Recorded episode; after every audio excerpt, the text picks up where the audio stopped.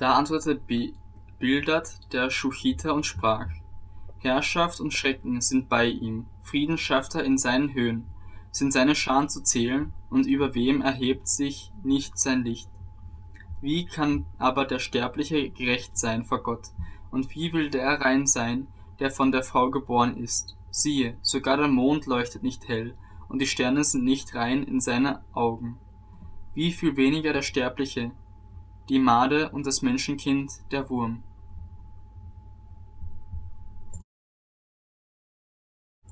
Und Hiob antwortete und sprach, Wie hast du doch den Ohnmächtigen unterstützt und dem machtlosen Arm geholfen?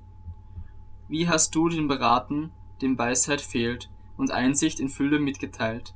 Wen hast du mit deinen Worten getroffen, und wessen Odem ist aus dir hervorgegangen? Die Schatten werden von Zittern erfasst unter den Wassern und ihren Bewohnern. Das Totenreich liegt enthüllt vor ihm, und der Abgrund hat keine Decke. Er spannt den Norden aus über die Leere und hängt die Erde über dem Nichts auf. Er bindet die Wasser in seinen Wolken zusammen, und das Gewölk zerreißt nicht unter ihrem Gewicht. Er verschließt den Anblick des Thrones, er breitet sein Gewölk darüber. Er hat einen Kreis abgesteckt, auf der Oberfläche des Wassers, bis zur Grenze von Licht und Finsternis. Die Säulen des Himmels erbeben und erschrecken von seinem Sch Schelten. Durch seine Kraft erregt er das Meer und mit seinem Verstand zerschlägt er das Ungeheuer. Durch seinen Hauch wird der Himmel klar, mit seiner Hand durchbohrt er die flüchtige Schlange. Siehe, das sind die Umrisse seiner Wege, wie leise ist das Wort, das wir davon vernehmen. Aber den Donner seiner Macht, wer versteht ihn?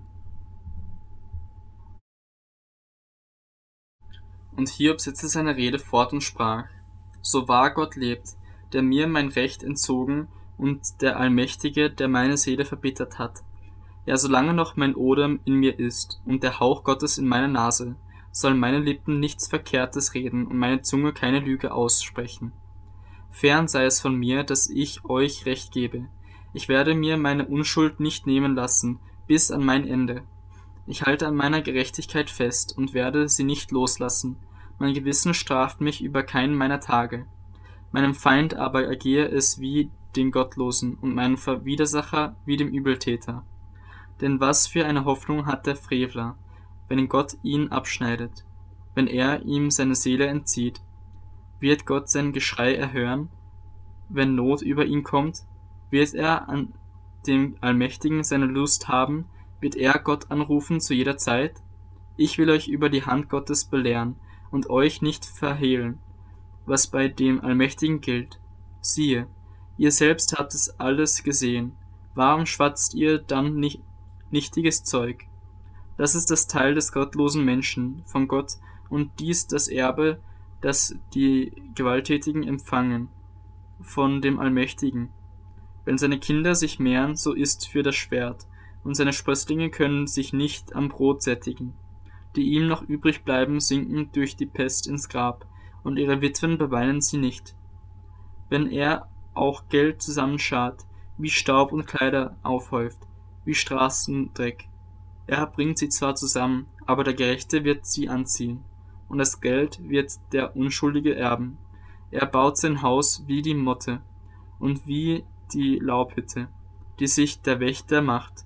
Reich legt er sich hin, und noch ist ihm nichts weggenommen. Er schlägt die Augen auf, und nichts ist mehr da.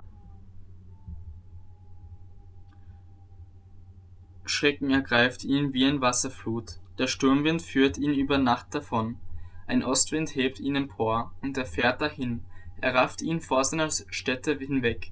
Schonungslos schleudert er Geschosse nach ihm. Eiligst muss er fliehen vor seiner Hand. Man klatscht über ihn in die Hände und zischt ihn aus von seinem Wohnort her.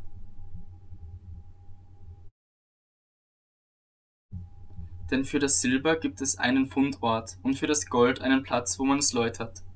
Eisen wird aus dem Erdenstaub gewonnen und Gestein schmilzt man zu Kupfer. Man macht der Finsternis ein Ende und forscht alles vollkommen aus, selbst das Gestein, das in Finsternis und Dunkelheit liegt. Einen Schacht bricht man auf von da aus, wo man wohnt. Wie vergessen, ohne ihren Fuß aufzusetzen, baumeln und schwanken sie, weit weg von den Menschen.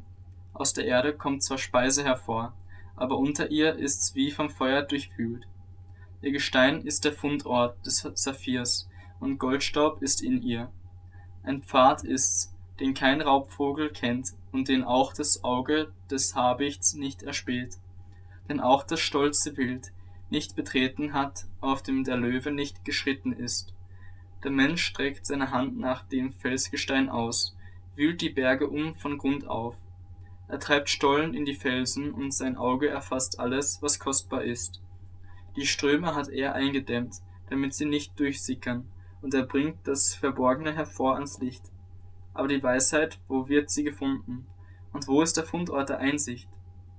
Der Sterbliche erkennt ihren Wert nicht, und im Land der Lebendigen wird sie nicht gefunden. Die Tiefe spricht, sie ist nicht in mir, und das Meer, sie ist nicht bei mir. Mit Feingold kann man sie nicht bezahlen, und Silber kann nicht als ihr Kaufpreis abgewogen werden. Um Gold von Ophir ist sie nicht zu haben, auch nicht um köstlichen Onyxstein und Saphir. Gold und Glas kommt ihr nicht gleich, noch kann man sie eintauschen gegen ein goldenes Gerät.